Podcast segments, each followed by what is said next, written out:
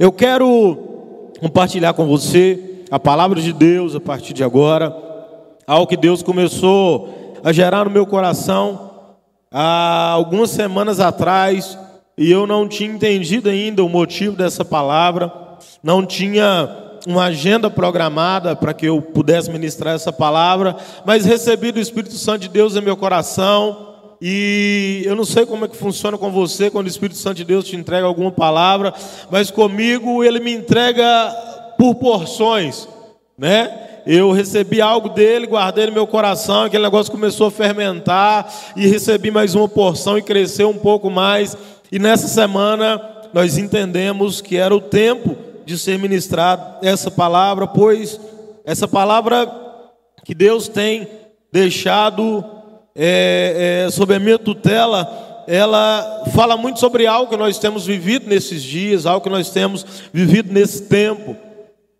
Há talvez um ano e meio, dois anos atrás, nós, a diretoria do regional aqui de Minas Gerais, nós começamos a buscar de maneira mais intensa é, uma direção de Deus para esse tempo, para a nossa igreja, para este lugar, para a igreja local, para a igreja de Timóteo, sobre o que Deus queria para nós para esse tempo, qual direção tomar, o que fazer, o que não fazer, como ser mais assertivo nesse caminho. Na verdade, o nosso desejo sempre é de saber em que direção a nuvem do Senhor está se movendo. E nós começamos a orar de maneira mais intensiva para isso. Inclusive, o meu retorno de Jaguaraçu para Timóteo se deu dentro desse processo, onde Deus direcionou o intermédio da vida do bispo Paulo e do conselho local dessa igreja, que já era tempo de retornar, de regressar para cá. Havia algo para que fosse feito aqui e Deus desejava nos usar como instrumento dele para esse momento, para esse tempo. E então nós temos buscado de Deus com muito mais afinco, com muito mais intensidade, entender qual a direção que a nuvem se move. Isso não é novidade para nenhum de nós. Se você abrir sua Bíblia, eu quero te convidar a abrir comigo aí Números capítulo 9, verso 17, verso 18. Era a nuvem que guiava o povo de Deus ali no deserto. Eu sei que você conhece a história, eu quero só contextualizar com você aqui. Números capítulo 9, verso 17 e 18. A palavra de Deus diz assim: Sempre que a nuvem se levantava acima da tenda, os israelitas partiam. No lugar em que a nuvem descia, ali acampavam. Conforme a ordem do Senhor, os israelitas partiam, conforme a ordem do Senhor, os israelitas acampavam. Enquanto a nuvem estivesse por cima do tabernáculo, eles permaneciam acampados, só até aí. O nosso maior propósito é ser o mais assertivo possível na direção que Deus tem para nós. Querido, não tem nada pior, eu penso, na vida do ser humano do que perder tempo, do que andar distraído e não estar atento às direções que Deus tem para cada um de nós, na nossa vida particular e também como corpo, como igreja de Cristo na terra. Imagine só você vivendo uma situação como essa do povo de Israel caminhando de maneira distraída, talvez, e a nuvem estacionava lá atrás e você continuava caminhando sozinho. Quando você assustava que o sol começou a te queimar porque você tinha saído debaixo da nuvem, opa, perdi tempo, preciso voltar, a nuvem está estacionada, andei um monte à toa, andei na direção errada. Em algum tempo da sua vida você já andou na direção errada? Infelizmente eu já andei na direção errada. Querido, que tristeza perder tempo. E Davi nos ensina de uma maneira muito poderosa que tudo que nós devemos fazer, nós devemos buscar a direção do Senhor, para que a gente seja assertivo e não perca tempo, não desperdice força. Davi venceu muitas batalhas pura e simplesmente ouvindo a voz de Deus e obedecendo a direção que o Senhor indicava para ele. Por onde que eu vou nessa batalha, Senhor? O Senhor dizia: vai de frente, enfrente o seu inimigo, que eu vou te dar vitória. Talvez se Davi fosse um pouco parecido com alguns de nós, na batalha seguinte fala: agora eu já sei, é só ir em frente que os... não. Faça apenas aquilo que Deus te mandar fazer. Caminhe apenas na direção que o Senhor te mandar caminhar. Porque Davi em todas as batalhas consultava ao Senhor. E agora, Senhor, o que é que eu faço?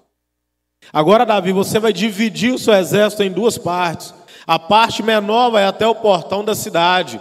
A parte maior vai ficar num flanco à esquerda, escondido. E quando os inimigos começarem a perseguir esse número menor do seu exército, você vai lá, entra na cidade, destrói tudo e pega o seu inimigo pela retaguarda logo em seguida. Estratégia de Deus. O Senhor tem uma estratégia para você vencer. Amém ou não amém? Ele tem uma estratégia diferente para cada batalha do nosso dia a dia. Agora nós precisamos perguntar. Nós precisamos querer saber nós precisamos desejar ouvir dele qual é a direção para esse tempo. Você já perguntou para Deus nessa semana qual é a direção dele para você, para essa semana? Hoje já é terça-feira e semana já está quase na metade, né? O tempo está tá voando e talvez você andou por sua própria conta e risco durante esses dois dias. E talvez você tenha caminhado na direção certa pela misericórdia de Deus, ou você pode ter perdido tempo e caminhado na direção equivocada. E aí não faz sentido, nós não temos tempo a perder. Nós começamos a aclamar a Deus durante esse tempo perguntando para ele porque é importante a gente discernir o tempo que a gente está vivendo, para que a gente possa agir e reagir da maneira correta, de acordo com a direção que Deus tem para nós. Preste bem atenção, Evangelho de Jesus, segundo escreveu Mateus, capítulo 24, não precisa abrir sua Bíblia. O próprio Cristo está falando ali com seus discípulos sobre os sinais dos fim dos tempos. Você acredita que nós estamos no fim dos tempos, sim ou não? Eu também creio nisso. E olha o que, que Jesus fala para eles ali: olha, vai ter nação contra nação, tá assim hoje em dia, sim ou não? Falsos profetas se levantando, muitos virão em meu nome e enganarão a muitos outros. Está acontecendo isso aí, sim ou não? Vai haver fome, haverão terremotos, e devido ao aumento da iniquidade, o amor de muitos esfriará. Queridos, olha que palavra poderosa de Jesus para os seus discípulos, dizendo para ele: ó, quando isso tudo estiver acontecendo, fiquem atentos, toma o discernimento aí de que é o sinal do fim dos tempos, é o princípio das dores, está acontecendo. E aí o que, que você faz quando você recebe do próprio Cristo uma informação como essa? Como é que você age e reage mediante a essa informação tão preciosa e poderosa para mim e para a sua vida? Como é que você tem se preparado para esse tempo? Tem guerra, tem falso profeta, tem fome. Que, que você faz? Se tem guerra, eu preciso me preparar para a batalha. Se tem falso profeta, eu preciso me preparar espiritualmente para não ser enganado. Como é que eu faço isso, pastor? Primeira coisa, mergulhe no conhecimento da palavra de Deus. Nós precisamos entender isso. O bispo falou domingo, nós temos falado já desde dezembro, é o ano de aprender e de ensinar. E a igreja trabalhou de maneira muito forte depois que o Senhor liberou essa palavra para se preparar durante todo esse ano. E aí você se inscreveu em quantos cursos? Quantos seminários você já fez esse ano? Deixa eu te dizer, esse ano eu me programei o seguinte: conversei com o bispo Paulo logo que ele falou sobre qual era a palavra de Deus para nós no ano de 2021. Conversei com ele, falei: olha, é, eu vou deixar todas as minhas noites liberadas esse ano de 2021. Não vou me comprometer com dar aulas de música, de nada disso. Eu quero me dedicar a aprender e a ensinar. Aprender, estou matriculado no curso de, de, de ministerial aqui da igreja e separei um tempo para semanalmente estar com a minha família, ensinando os meus filhos, pastoreando a minha casa, em primeiro lugar, antes de pastorear o ministério de louvor, antes, antes de pastorear a igreja. Me preparei para aprender e para ensinar. Pastor, mas a gente já está no mês seis. Eu não fiz nada disso ainda. Faz a partir de hoje, querido. Faz uma aliança com o Espírito Santo de Deus aí, com a sua família, com a sua casa, com você mesmo. Fala, a partir de hoje, eu vou me empenhar nesse negócio. Eu sei que eu já perdi tempo, mas eu vou trabalhar forte de agora até o final do ano, para viver o que é a palavra de Deus para nós nesse tempo. Então, para que você não seja enganado, você precisa ter conhecimento das Escrituras, conhecer o que, que fala nessa Bíblia, conhecer o que é que Cristo deixou registrado para nós, o que, é que o próprio Deus deixou registrado para o meu e para o seu conhecimento, para que a gente não seja levado por nenhum vento de vã doutrina. Conhecimento é necessário. Agora, dons espirituais também são necessários. Outro dia alguém me perguntou assim, Pastor Eber, qual é o, o dom que você acha mais necessário para esse tempo? É o de falar em línguas? É o de profetizar? E na minha concepção, querido, o dom mais necessário para este tempo é o de discernimento. Porque ele vai contribuir para que a gente não seja enganado para que a gente não seja levado por nenhuma doutrina contrária à palavra de Deus. Para que a gente não seja enganado por falsos mestres. Para que a gente não seja enganado por falsos espíritos que muitas das vezes se manifestam dentro da igreja. Discernimento. Para você entender quando a pessoa está mentindo, está falando verdade para você. Na minha concepção, não que os outros não sejam importantes, mas para esse tempo, para os dias que nós temos vivido, o dom de discernimento, ele é primordial. Eu penso que todos nós devemos buscá-lo. A palavra de Deus nos adverte a isso. Você deseja, busque no Senhor. Busque nele. Ele pode conceder a você isso. É o que eu acredito. Entendendo então, é, que a palavra de Deus nos direciona, nos aponta muitas vezes as circunstâncias das quais nós vivemos, nós buscamos de Deus e também na Sua palavra a direção para isso. E deixa eu identificar para você uma coisa nessa noite. Como é que a gente vai agir mediante esse tempo? Qual é a igreja desse tempo, querido? Fala para mim, abre sua Bíblia comigo aí. Apocalipse.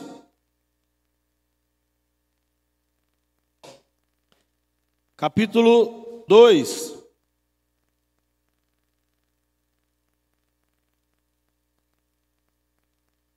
Melhor, deixe sua Bíblia aberta em Apocalipse capítulo 3, só vira a página aí. Nós vemos no capítulo 2, a partir do verso 1, o apóstolo João escrever as sete cartas para as sete igrejas da Ásia Menor. E nós entendemos de verdade que o livro de Apocalipse ele é totalmente profético. E o apóstolo João ele escreve para as sete igrejas que existiam naquele tempo de verdade. As sete igrejas existiam lá, mas ele também escreve de maneira profética para a igreja do Senhor, que foi instituída a partir de Atos dos Apóstolos e permanece até os dias da volta de Cristo sobre a face da terra. E nós entendemos que cada uma dessas cartas ele escreve para a igreja local daquele tempo, mas ele escreve para a igreja de Cristo, a igreja, é a Assembleia dos Santos, é a união das igrejas sobre a face da terra, sob os tempos, sobre os períodos. E aí a igreja de Éfeso, ela representa a igreja apostólica fundada ali em Atos dos Apóstolos. A igreja de, de Esmirna, ela vai representar a igreja perseguida, a igreja dos mártires ali, aonde quando nós estudamos a história da igreja, ouvimos dizer relatos de que, por exemplo, Roma era iluminada com corpos dos cristãos que eram incendiados no meio da cidade. A igreja de Pérgamo é a igreja que se uniu ao Estado através do, do, do imperador, meu Deus, imperador romano, Ti, não é Tibério, me esqueci o nome dele, mas que manifesta então, libera um decreto que a partir daquele tempo o cristianismo passaria a se tornar a, a religião do império. A igreja de Tiatira, que representa a igreja da Idade Média, aonde começa a ser introduzida no, no, meio dela a corrupção e a idolatria. A igreja de Sardes representa a igreja da Reforma, encabeçada por Martim, Martim Lutero e tantos outros homens de Deus usados para trazer é, é, é, de volta à luz ao cristianismo como nós temos hoje.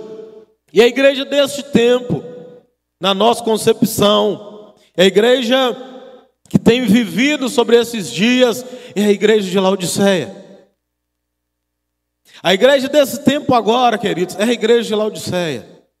E eu queria que você abrisse sua Bíblia comigo aí no capítulo 3, a partir do verso 14.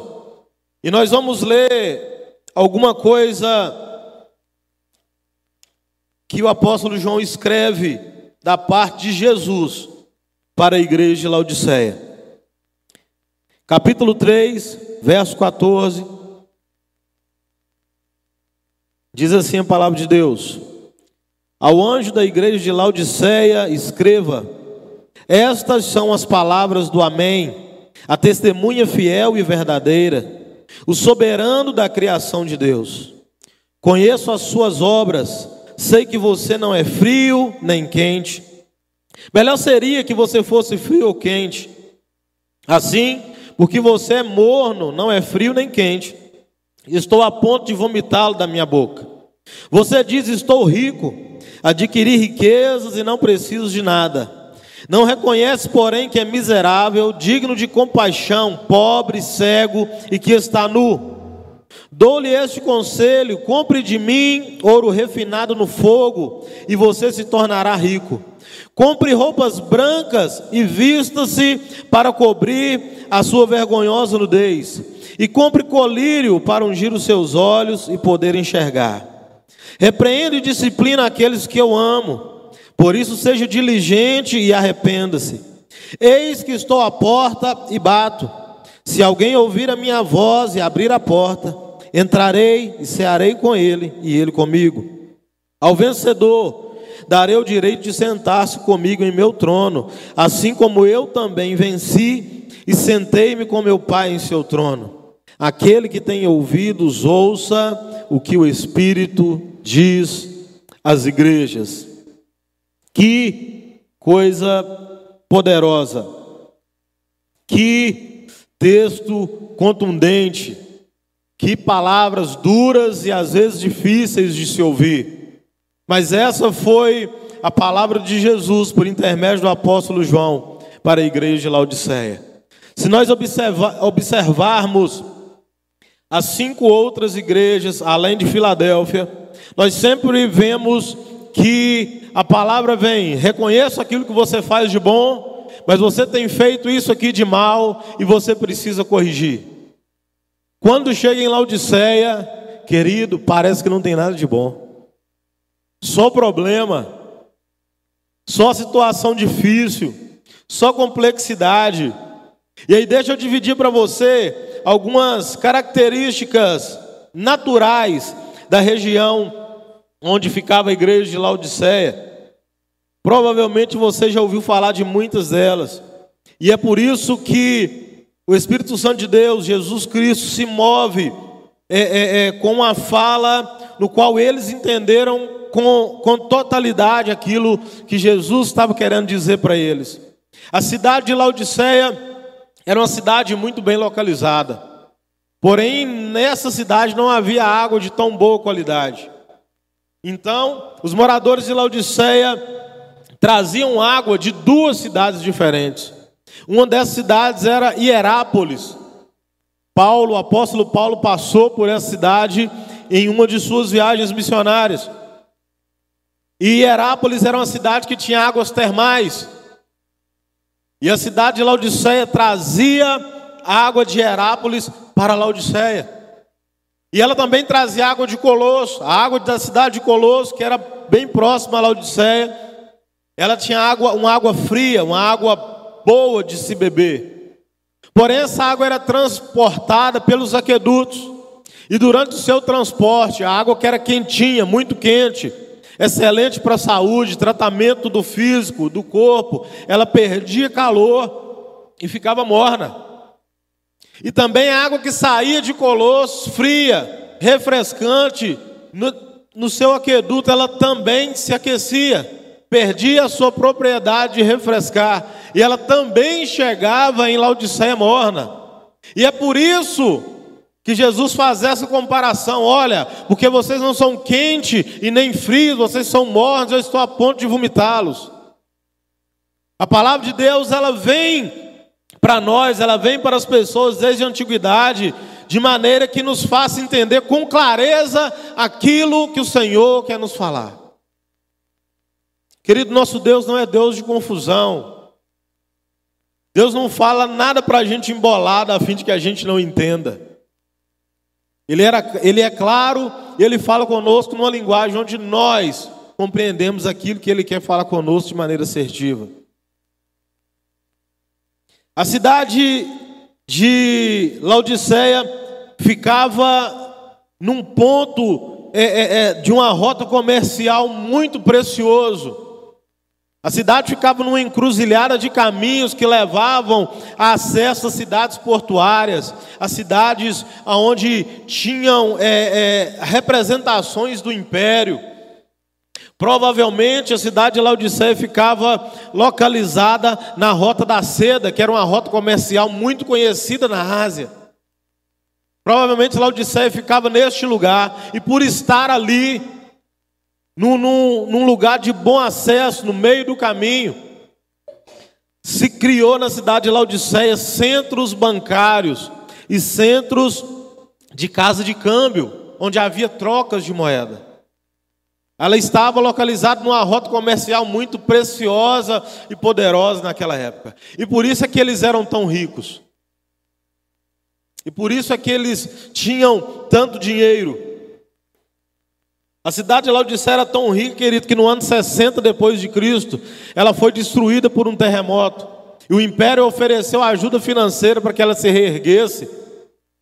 Mas o líder daquela, daquela cidade, daquela região, rejeitou a ajuda financeira porque eles não precisavam. A cidade de Laodiceia também era um polo têxtil. E os historiadores declaram que eles trabalhavam com vestes de lãs negras polidas, um tecido muito caro, muito precioso. Era um polo têxtil aquele lugar, um lugar de muita prosperidade. Os historiadores também declaram que a medicina naquela cidade era muito avançada. Muito avançada, e é exatamente por isso que a mensagem vem: olha, você acha que é rica, você acha que se veste bem, você acha que enxerga bem, mas não. Miserável, pobre, cego e nu. Essa foi a palavra de Jesus para aquela igreja. Ele estava falando com eles numa linguagem que eles entendiam. E aí parece com a igreja desse tempo? Sim ou não? Eu não sou muito velho, mas, como eu te disse, desde muito criança, né, dentro da igreja, para a glória de Deus, eu vi essa transformação, essas, a melhoria na parte física da igreja acontecer de maneira muito surpreendente. Eu sou de uma época que, para se comprar um violão de boa qualidade, meu Deus, era quase seis meses de trabalho do ano. Que os bancos da igreja não eram tão confortáveis como é hoje. Que as igrejas mais ricas na época tinham era ventilador. Ar-condicionado, nem pensava. De uma época os irmãos iam para a igreja, um ou outro só de carro. A maioria de bicicleta. alguns de carroça, de cavalo. E hoje, para a glória de Deus, nós somos uma igreja próspera. Nem está precisando ligar, né? Tá até que pedir aí para Jeová aumentar um pouquinho a temperatura, porque o ar-condicionado natural aí tá, tá bom, tá, tá frio aí, todo mundo de bracinho cruzado, mas tá gostoso. Eu prefiro o frio, tá, querido? Aleluia, prefiro o frio.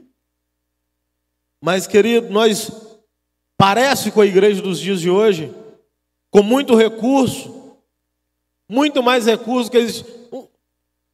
Quem, quem aqui lembra de, de retroprojetor? Ó, oh, glória a Deus, não estou tão velho não, aí. Tem um monte de gente que lembra. Aleluia. Queria ter aquilo na igreja era como ter um carro. Eu me lembro quando foram lançados, né, e chegou na nossa região, os primeiros data show, chamava na época, e eu me lembro que eu fazia parte do Senai ali na Peran, e foi quando eu vi a primeira vez. E na época custava 25 mil reais um aparelho desse. E na época um carro zero né, um carro popular zero tinha exatamente esse mesmo valor. E eu ficava olhando aquele troço dentro da sala e tem um carro zero na minha frente. Hoje, querido, a gente tem acesso a tanta coisa com tanta facilidade. Eu sou de uma época que quando alguém passava mal na família ou na igreja, o último lugar que a gente ia procurar era um posto de saúde. O primeiro lugar que a gente ia procurar era a igreja para que alguém orasse. Porque não tinha recurso, irmão Ida, para comprar remédio, para pagar consulta. Hoje não, se você espirrar, se você passar mal aqui agora, você ligar um 92, o SAMU pula aqui na porta, normalmente, com muita agilidade. Minha mãe conta que quando ela foi para o hospital, na época de me ganhar, ela foi de bicicleta em trabalho de parto. Pastor Vanderlei também conta isso, que levou a pastora Helena para o hospital, se eu, não me, se eu não me engano, de bicicleta, para ganhar uma das filhas. Olha a quantidade de recursos que a gente tem hoje. Olha a evolução da igreja. Eu sou novo, eu tenho 37 anos, querido, mas eu vi isso tudo. Eu me lembro de, muitos, de, muita coisa dessa que eu estou compartilhando com você, eu me lembro. Eu vi, eu participei, eu estava lá. Para a gente ter um instrumento musical, o primeiro instrumento que eu toquei na vida foi uma flauta transversal. Meu Deus! Se a igreja não comprasse, a gente não tinha condições de comprar. O recurso era menor. Mas a gente dependia mais do Senhor. A igreja de Laodiceia parece um pouquinho a igreja de hoje, sim ou não? Uma igreja independente, financeiramente abastada não precisava aparentemente de nada que era material. Uma cidade rica, uma igreja próspera, abundante, tudo maravilhoso. Provavelmente não havia necessitado no meio deles. Com a medicina muito desenvolvida, se passasse mal, tinha medicação, tinha profissionais para atendê-los com muita prontidão. O lugar onde era barato se vestir bem um lugar legal de se morar. A igreja de Laodiceia se assemelha com a igreja de hoje. E sabe qual era o maior problema deles? Eram mornos, acomodados e orgulhosos. Acreditavam que sabiam de tudo. Parece com os dias de hoje ou não? pastor prega uma palavra aqui, e aí a gente chega em casa, estou falando que já aconteceu comigo, tá? Onde é que está escrito isso aí na Bíblia, o, o pastor Heber? Falei, por que você está me perguntando isso? Não, porque eu fui lá na igreja e o bispo falou isso lá e eu procurei na internet aqui e eu não achei não. Ou o bispo falou algo ali na igreja e eu procurei na internet e, o pastor famoso lá falou diferente. Estou achando que o bispo errou, hein? Não, eu não concordo. Por quê? Porque eu não concordo. Qual argumento você tem para discutir? Não, não tenho. O que, que você leu diferente na Bíblia? Não, eu não li. Eu só discordo. Estou te relatando coisas que eu já vivi. Parece com a igreja de hoje, sim ou não? E aí, o que fazer, querido? O que fazer? Discernir o tempo, saber o que Deus quer, saber quem nós somos e aquilo que Deus quer que a gente seja, vai nos direcionar a não permanecer nesse lugar de igreja de Laodiceia. Saber o que Deus tem para nós vai facilitar o caminho. Eu não quero aqui nessa noite trazer uma palavra de acusação sobre a vida de ninguém, em nome de Jesus, o propósito não é esse. O propósito é trazer uma resposta de Deus para nós, de como nós devemos reagir e como nós devemos agir como a igreja dessa última hora. Para que a gente não caia na mesma situação que a igreja de Laodiceia se encontrava naquele tempo. Deixa eu te dizer, quando nós lemos em Mateus, Marcos e Lucas, ali os biográficos que relatam o evangelho de Jesus, nós vemos tanto João Batista quanto Jesus declarando que aquilo que precedia a implantação, a manifestação do reino de Deus era o arrependimento. E o que o Espírito Santo de Deus tem falado ao meu coração nesse tempo é que antes de qualquer outro tipo de transformação, o que precisa acontecer é o arrependimento, é a quebra do orgulho, porque sem arrependimento não tem manifestação do reino. É por isso que João Batista e Jesus começavam a declarar essa verdade: olha, arrependei-vos, porque é chegado o reino de Deus, arrependei-vos, porque será manifesto o reino de Deus. O reino de Deus começou sua implantação, querido, com a chegada de Cristo nessa terra. E ele vai se materializar no retorno de Cristo nessa terra. E não tem como participar do reino de Deus sem arrependimento. Quem quiser reinar com Cristo, querido, precisa se arrepender. É o primeiro passo. Entender que é orgulhoso, pobre, cego, nu, que não sabe nada, que se não for a misericórdia do Senhor todos os dias, se renovando pela manhã, a gente já teria sido consumido. É o primeiro passo para a gente sair dessa posição. Discernir esse tempo quer dizer para mim, não sei nada, e às vezes acho que sei tudo, preciso me arrepender todo dia. Deixa eu te dizer, trabalhei com obras há algum tempo e conheci gente em muitas partes do Brasil e até algumas pessoas de fora do Brasil. E normalmente a gente aponta, né? é, é, é, alguns trabalhadores de, de, determinados lugares do país e a gente coloca adjetivos. Ah, fulano de tal de tal lugar é preguiçoso. Fulano de tal é de tal lugar é trapaceiro.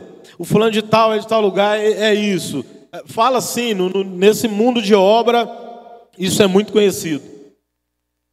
E aí, caminhando no meio dessas pessoas, foi um tempo de aprendizado muito precioso da parte de Deus para as nossas vidas, eu comecei a descobrir qual que é o problema do mineiro. Qual que é o nosso problema? A gente é extremamente orgulhoso, querido. A gente acha que o mundo gira em torno do pão de queijo de Minas Gerais. O povo mineiro, de maneira geral, é um povo muito orgulhoso. Você pode ir na casa mais simples, da roça mais simples que você conhece. Você vai achar alguém orgulhoso lá. Tão humilde, tão humilde, tão humilde, que tem orgulho da sua humildade. Esse é o nosso problema. E é uma barreira difícil de ser quebrada. Porque o orgulhoso, para você convencê-lo de algo, o trabalho é muito maior. Para você convencer o orgulhoso que ele está no caminho errado, meu Deus, você tem que gastar muita saliva, muito tempo. demanda muito tempo para convencer a pessoa de que ele está errado.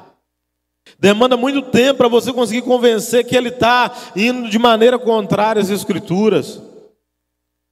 E eu falo isso pela minha vida, querido. E depois que eu comecei a ser tratado nessa área do orgulho, quando eu cheguei na IPV, há praticamente 12 anos atrás, eu desenvolvi uma frase que eu falava para mim mesmo. Porque eu era ensinado a não ser mais orgulhoso. Mas eu tinha muita dificuldade para me libertar desse troço. E quando eu quebrava a cara, mesmo tendo sido avisado antes, eu chegava na frente do espelho e eu falava para mim: orgulhoso tem que sofrer. É só assim que o orgulhoso aprende. É só assim que ele obedece. E eu comecei a falar muito isso comigo mesmo, comecei a comentar com as pessoas mais próximas. E hoje o pastor de esse ano está em Fabriciano, o o Bispo Paulo, já sabe que eu, quando eu vejo um orgulhoso, eu falo, vai sofrer. Orgulhoso sofre mais, querido, porque é mais cabeça dura, é mais dura serviço. Exige muita coisa para ser convencido. Exige muitas provas para ser. Mas quando fala de si mesmo, altamente assertivo, se acha o perfeito. Eu não faria igual você está fazendo, não, mas você que sabe. É assim ou não? Conhece gente assim? Talvez por isso a gente sofra mais, querido. Mas vamos libertar disso em nome de Jesus?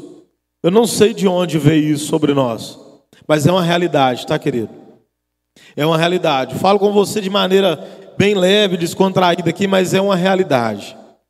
Vamos rejeitar isso nessa noite, em nome de Jesus?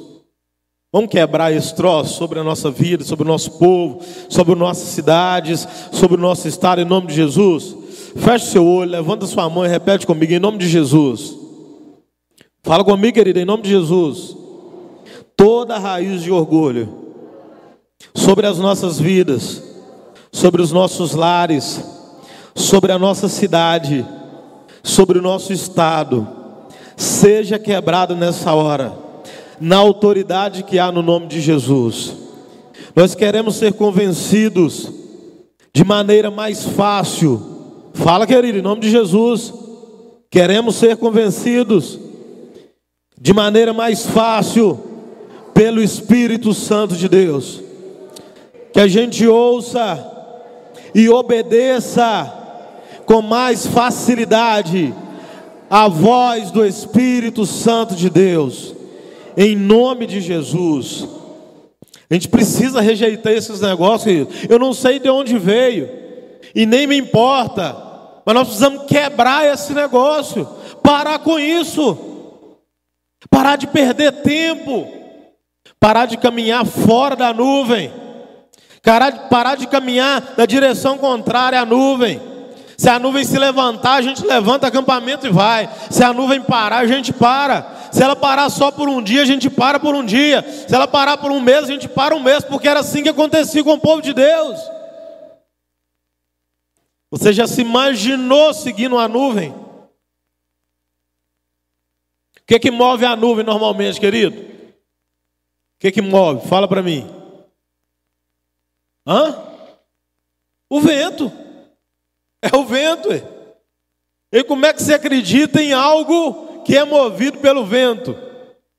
Uma brisa levinha pode movimentar as nuvens. Mas o povo acreditava, porque a nuvem ali representava a presença de Deus.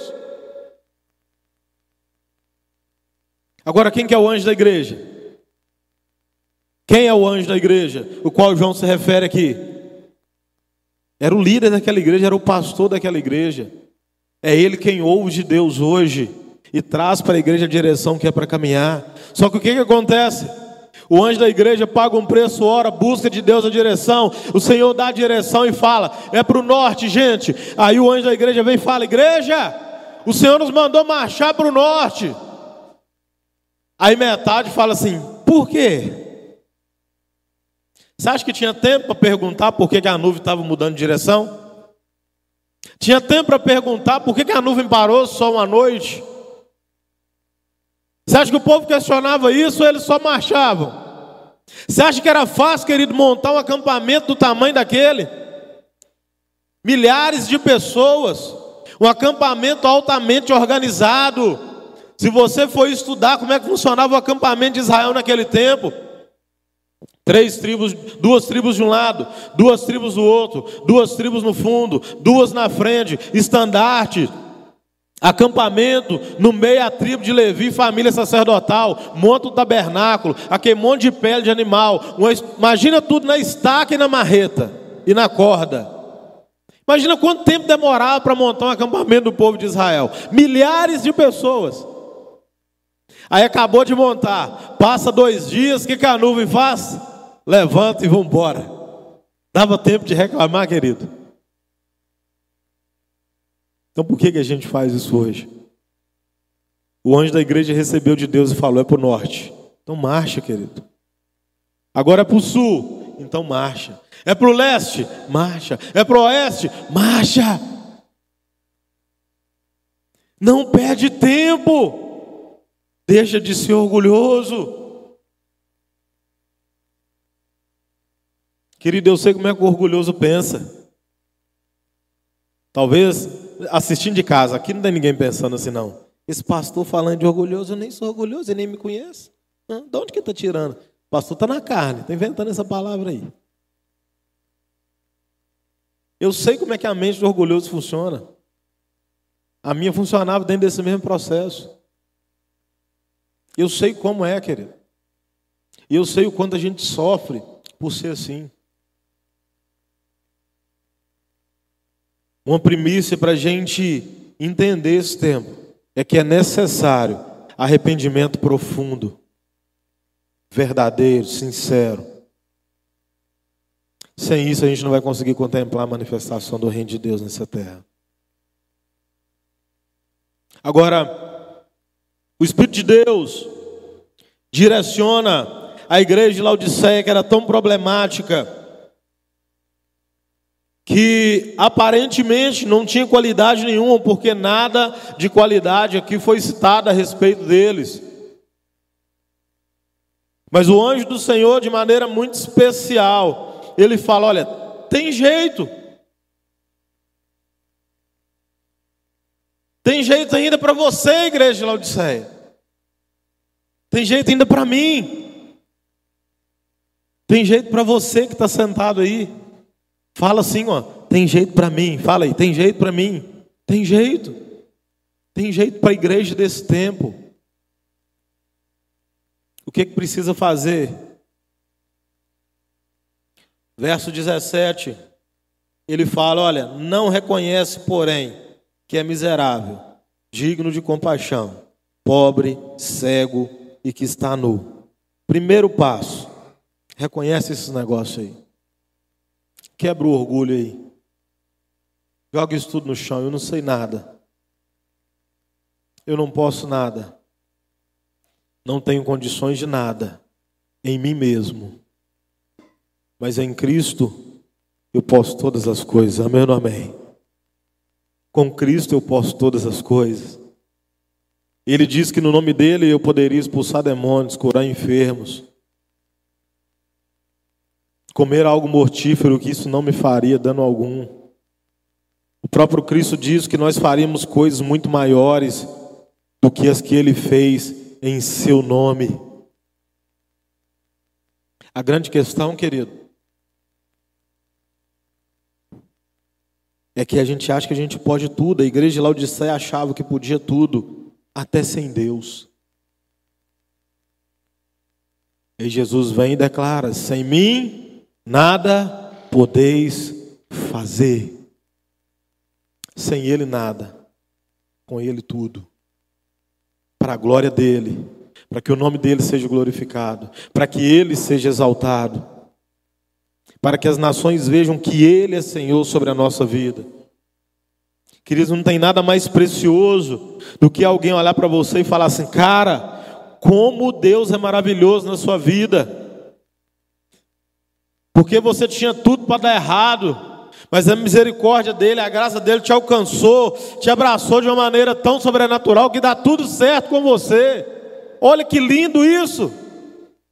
É literalmente eu não poder nada em mim mesmo, mas nele poder todas as coisas, para a glória dele, para o louvor do seu nome, para a exaltação da existência dele. Mas ele adverte: se arrependam então, vê aí quem vocês são, miserável, pobre, segue nu, e dou-lhe dou este conselho. Olha como é que ele começa. Estou te dando um conselho. Compra de mim ouro refinado no fogo. Para para pensar. Com, todos esse, com todo esse contexto histórico que eu fiz para você com respeito à, à cidade, à igreja de Laodiceia. Laodiceia precisava de dinheiro, querido? Precisava? Não precisava, não. Então, o que, que é isso que Deus está falando com eles? Compra de mim ouro fino, refinado no fogo. Você não se questiona essas coisas na Bíblia, não? Parece que tem uns troços que é meio maluco. O pessoal já era cheio do dinheiro, compra de mim ouro. Sabe por quê, querido? O que o Espírito Santo de Deus queria dizer para eles é que sem Cristo, sem a presença de Deus, o ouro, o ouro deles não servia de nada.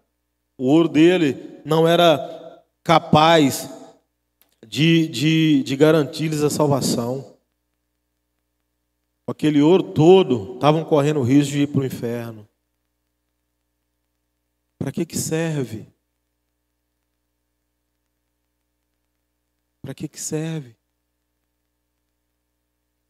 Para que, que serve todo o recurso que Deus tem permitido chegar à igreja hoje, se não para alcançar vidas, se não para ganhar pessoas, se não para transformar vidas? Preste bem atenção, querido. Sabe por que, que as nações vão se enfurecer contra a igreja do Senhor na grande tribulação? É porque o Senhor vai prosperar a noiva dele. É. A igreja vai ser resposta para muitos. E por isso o anticristo vai se enfurecer contra a igreja do Senhor. Porque a igreja do Senhor ela usa do recurso, mas ela não é usada por ele. A igreja do Senhor é usada pelo Espírito Santo de Deus. E o recurso financeiro, o ouro, o dinheiro, ele é só uma ferramenta para alcançar mais gente. Só uma ferramenta para glorificar mais o nome de Deus. É só uma ferramenta, só faz parte do processo para ganhar mais vidas, para implantar o reino de Deus mais rápido, para que a gente consiga salvar mais pessoas em outros lugares onde o evangelho ainda não foi pregado. É só um detalhe. É por isso que Deus fala para a igreja de hoje: olha, compra de mim ouro fino, refinado no fogo. É para isso. É para isso que ele adverte a igreja desse tempo, assim como advertiu a igreja de Laodiceia para que busque nele a prosperidade. Sabe o que é prosperidade em Deus, querido? É fazer mais com menos. Você tem costume de orar pelas coisas lá na sua casa ou está na rotina, já comprou um gás, bota lá, e é isso mesmo, abasteceu lá o carro, e é isso mesmo. Você ora pelas coisas. Querido, eu oro, eu vivi um milagre esses dias, muito engraçado. Meu gás acabou num sábado à noite. E aí liguei para esses mototáxis, tudo para entregar. Não tinha ninguém para entregar. E aí eu sei que meu sogro, meu sogro mora aqui no Primavera, eu moro no Cruzeirinho, ele tem sempre dois botijões em casa. Eu liguei para ele, só tem um botijão de gás me emprestar até amanhã? Não, eu te dou o dinheiro e amanhã aí o senhor compra outro gás. Estou com panela no fogo, as crianças não jantaram ainda. Ele falou, seu rapaz, não estou, estou com um vazio e o outro que está aqui eu tenho que trocar ele essa semana. Mas eu não vou cozinhar hoje não, eu vou sair com minha esposa, eu vou comer uma pizza com ela, eu, vou, eu te empresto esse, pode ficar com esse gás para você. Mas ó, fique esperto que uns dois, três dias no máximo, esse gás vai acabar. Eu falei, tá bom, vai me salvar hoje, é o suficiente. Mas o gás chegou lá em casa e eu fui trocar o gás, colocar o gás lá, que só ia durar dois dias. Eu oro, querido, toda vez que chega o cheio, eu oro, só porque chegou um vazio, eu não vou orar. Ajoelhei, abracei ele, não estou brincando. Falei, Senhor, Faz multiplicar, o Senhor sabe que eu tenho recurso para comprar. mais, Senhor, multiplica esse negócio. O gás durou três semanas, querido. Ô oh, glória! É fazer mais com menos. Isso é prosperidade. O que ele achou que ia durar, eu liguei para ele depois falei, rapaz, você não sabe nada de gás. Ele, por quê? Eu falei, ah, você falou que o gás ia durar três dias, durou três semanas. Ele falou, mentira. Eu falei, estou trocando ele hoje. É para glorificar o nome do Senhor, querido. É para isso que serve. Eu tenho tanto testemunho desses negócios, se eu fosse te contar que você ia rolar de rir, porque tem uns troços muito bobo que pode parecer para alguns, mas porque para a gente faz diferença. É depender de Deus para tudo. Uma panela de pressão estragou um dia lá em casa. E eu detesto ir em shopping, eu detesto ir em shopping, querido. Não gosto, de verdade. A minha esposa me chamou, vamos no shopping? Eu, vão. Cheguei lá, vamos andar onde? Ah, vamos na Conso. Aí entramos na Conso. Nós entramos na Conso na porta, panela de pressão na promoção. De 80 por 45 reais. Falei, é Deus puro cuidando. Olha para você ver, querido. É fazer mais com menos. É depender do Senhor para tudo. Eu tinha um recurso, mas se eu não oro, se eu não peço, se eu não dou ouvido à voz do Espírito Santo de Deus, eu comprava o mais caro. É por, é isso que Deus nos adverte por esse tempo: compra de mim ouro fino. Comigo tem prosperidade, prosperidade divina é fazer mais com menos. A outra diretriz, outro conselho que o Espírito Santo de Deus dá para aquela igreja, dá para a igreja de hoje. Olha, compra aí também, tá? Colírio para ungir os seus olhos e poder enxergar. Deixa eu perguntar para você um negócio muito sério. O que que você está vendo esses dias? E não é na televisão nem no celular, não. Pode ficar despreocupado. Espiritualmente, o que, que você está vendo? O que, que você consegue ver? Parece besteira, né? Parece loucura. Mas a gente se pergunta isso toda semana. Na reunião da diretoria, toda segunda-feira, às 17h30, que acontece ali no Espaço Viva, primeira pergunta normalmente que a gente faz uns aos outros é: o que que vocês estão vendo? O que normalmente eu pergunto para os meus discípulos, que pastorei em outras cidades, pastor Rafael em Jaguaraçu, pastor Júnior no NAC, pastor Leandro em Eugenópolis, o que que o Espírito Santo de Deus está falando com você aí? O que que você está vendo no sobrenatural?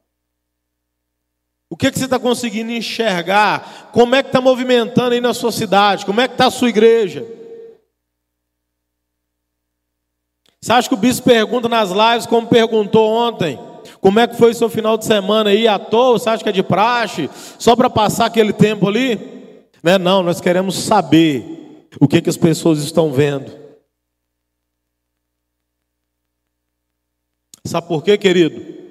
Nessa pergunta muito simples, vem respostas que resolvem a nossa vida, que dão direção para nós.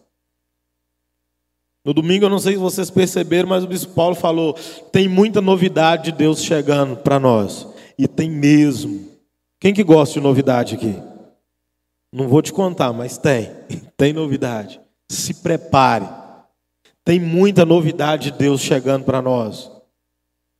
E é a palavra que nos garante isso, porque viver com Cristo é viver em novidade de vida todos os dias. Mas tem coisas novas chegando para nós. É um tempo de novidade para essa igreja, sim. O Senhor tem usado pessoas, o Senhor tem nos feito lembrar de promessas que haviam sido feitas há muito tempo. O Senhor tem trazido a nossa memória. O Senhor usa os irmãos aqui para falar conosco depois do culto. Nos usa nos nossos momentos de oração lá. Tem novidade. Se você quer enxergar, compra colírio de Deus. Você está enxergando o espiritual lá na sua vida? O que, que você tem visto lá, querido? Você tem liberdade para chegar no seu líder de célula e falar: olha, Deus me mostrou um negócio com respeito à nossa célula poderoso. Compartilhe lá com ele o que, que você está vendo. Fala para ele o que, que você está vendo. De vez em quando eu chego aqui no Ministério de Louvor e falo, gente, Deus falou alguma coisa com vocês? O último dia foi surpreendente. Marcamos uma reunião aqui para equalizar algumas situações. E aí eu fiz a seguinte pergunta: Deus está mostrando alguma coisa para alguém, para algum de vocês? Ele levantou um, pastor, eu tive um sonho, assim, assim, assim, Deus me mostrou isso. Aí levantou outro, pastor, eu tive uma visão, Deus me mostrou assim, assim, assim. Pastor, eu estava orando e Deus me falou isso, isso, e tudo, querido, se encaixando perfeitamente. Mas por quê? Porque tem gente usando colírio do céu aqui na terra. Abra os seus olhos, queridos, o Espírito Santo de Deus quer usar você. Quer usar você. Quer falar através de você. Mas com a visão meio ruim não tem jeito, não. Estou vivendo uma experiência muito ruim esses dias. Tem umas duas semanas eu fui fazer um passeio, não sei porquê. Durante esse passeio, meus olhos começaram a coçar bastante. Meu olho ficou inchado, muito vermelho. E eu comecei a usar algum colírio. E o negócio ficou com a visão meio embaçada. Eu comecei a ficar preocupado. Falei, Senhor, será que eu vou ficar cego? Tem misericórdia. Querido, ficar cego é muito ruim. Deve ser, né? Muito ruim. Minha visão só ficou um pouco turva, eu já passei um aperto danado. Imagina não enxergar. Imagina não enxergar as questões espirituais. Imagina não conseguir ver o lugar para onde o dedo de Deus está apontando para você ir. O que você está vendo?